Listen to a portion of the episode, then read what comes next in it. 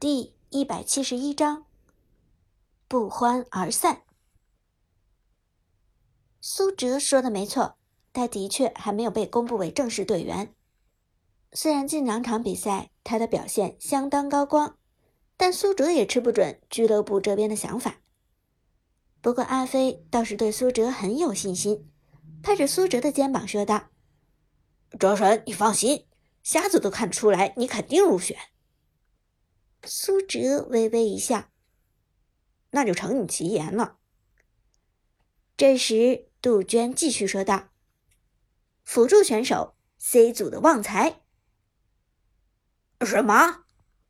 听了这话，旺财自己都有点意外。他吃惊的看着杜鹃，笑着问道：“娟儿姐，你没骗我吧？”杜鹃淡淡一笑：“你如果不愿意接受也可以。”我把你下放到预备队去。啊！别别别！我当然接受。感谢娟儿姐，感谢阿汤哥，感谢咱们炮俱乐部。辅助旺财笑着说道：“能够入选为正式队员，他也非常开心。”阿飞拍了拍旺财的肩膀，作为 C 组的搭档，两个人的关系非常好。太好了，旺财，以后咱们继续并肩作战。阿飞笑道。旺财咧嘴一笑：“好，以后继续搞事情。”杜鹃轻轻点头，继续说道：“队伍主力 ADC，A 组 Jack，A 组的 Jack 轻轻点头，表情很是冷静。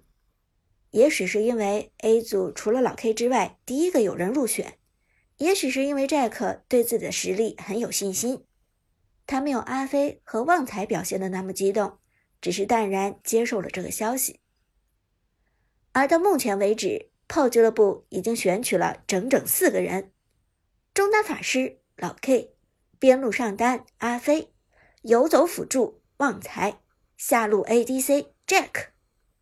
团队之中还缺两人，一个是打野刺客，另一个是替补选手。A 组和 C 组的所有人都屏息以待，因为从理论上讲。任何人都还有机会。这时，杜鹃咳嗽一声，严肃说道：“接下来，战队正式队员还有两个人，这两个人分别是打野和替补。我现在可以告诉大家，这两个人分别是苏哲和小浪。”听了这话，苏哲和小浪都紧张起来，而其他人其实也都猜到了这一点。从实力上来说，这两个人的确是队伍中最强的。但现在没有定论的就是苏哲和小浪究竟谁是打野，谁是替补。两个当事人也都抬头看着杜鹃，等待他宣布最后的结果。这时，杜鹃和汤宇科对视一眼，随后由杜鹃说出了俱乐部最后的决定。苏哲，你是我们正式队伍的主力打野；小浪，你是我们炮战队的替补队员。汤宇科也在杜鹃说完之后点头道：“苏哲，你这三场世锦赛的表现都很精彩，我们决定让你成为主力打野。”听到杜鹃和汤宇科的双重肯定，苏哲心中自然是有欣喜的。不过，除开欣喜，苏哲也有一种付出得到回报的感动。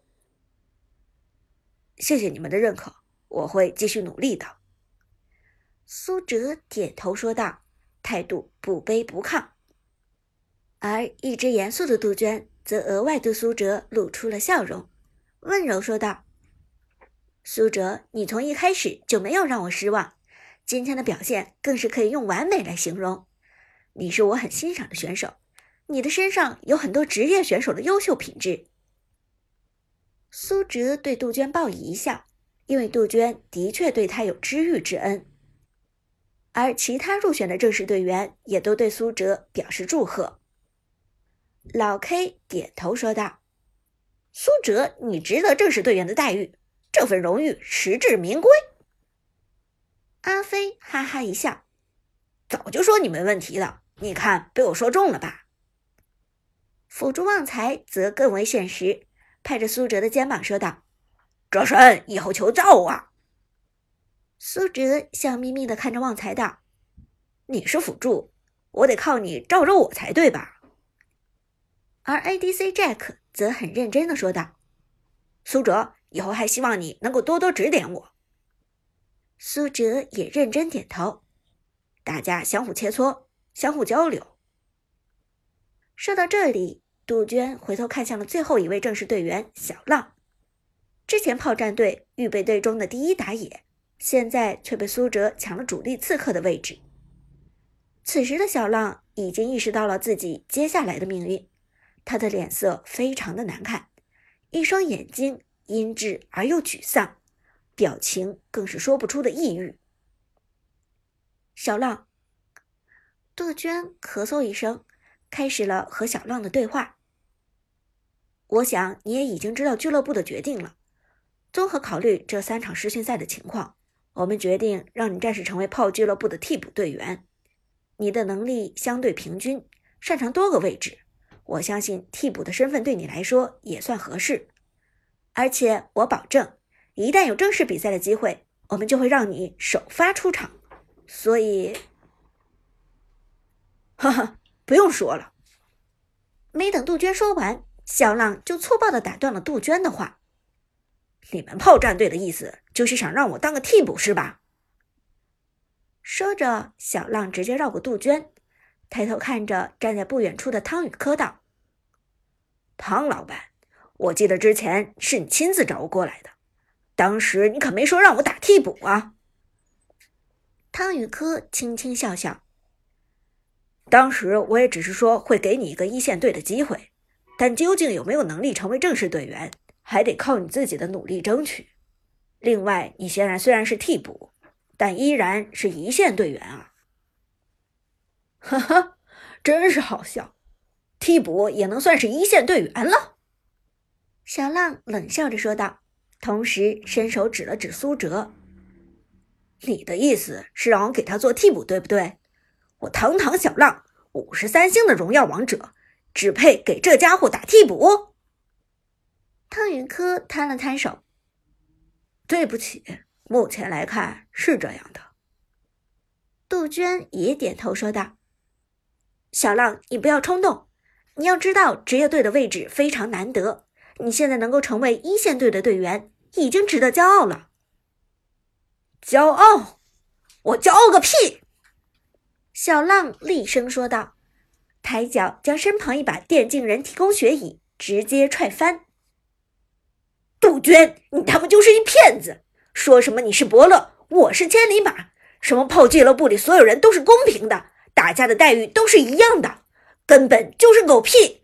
我早就看出你对苏哲不一样了，他究竟是你什么人？嗯，第一场试训赛，老子明明虐了他，你非想方设法再给他第二次机会，直到让他虐了我才算结束。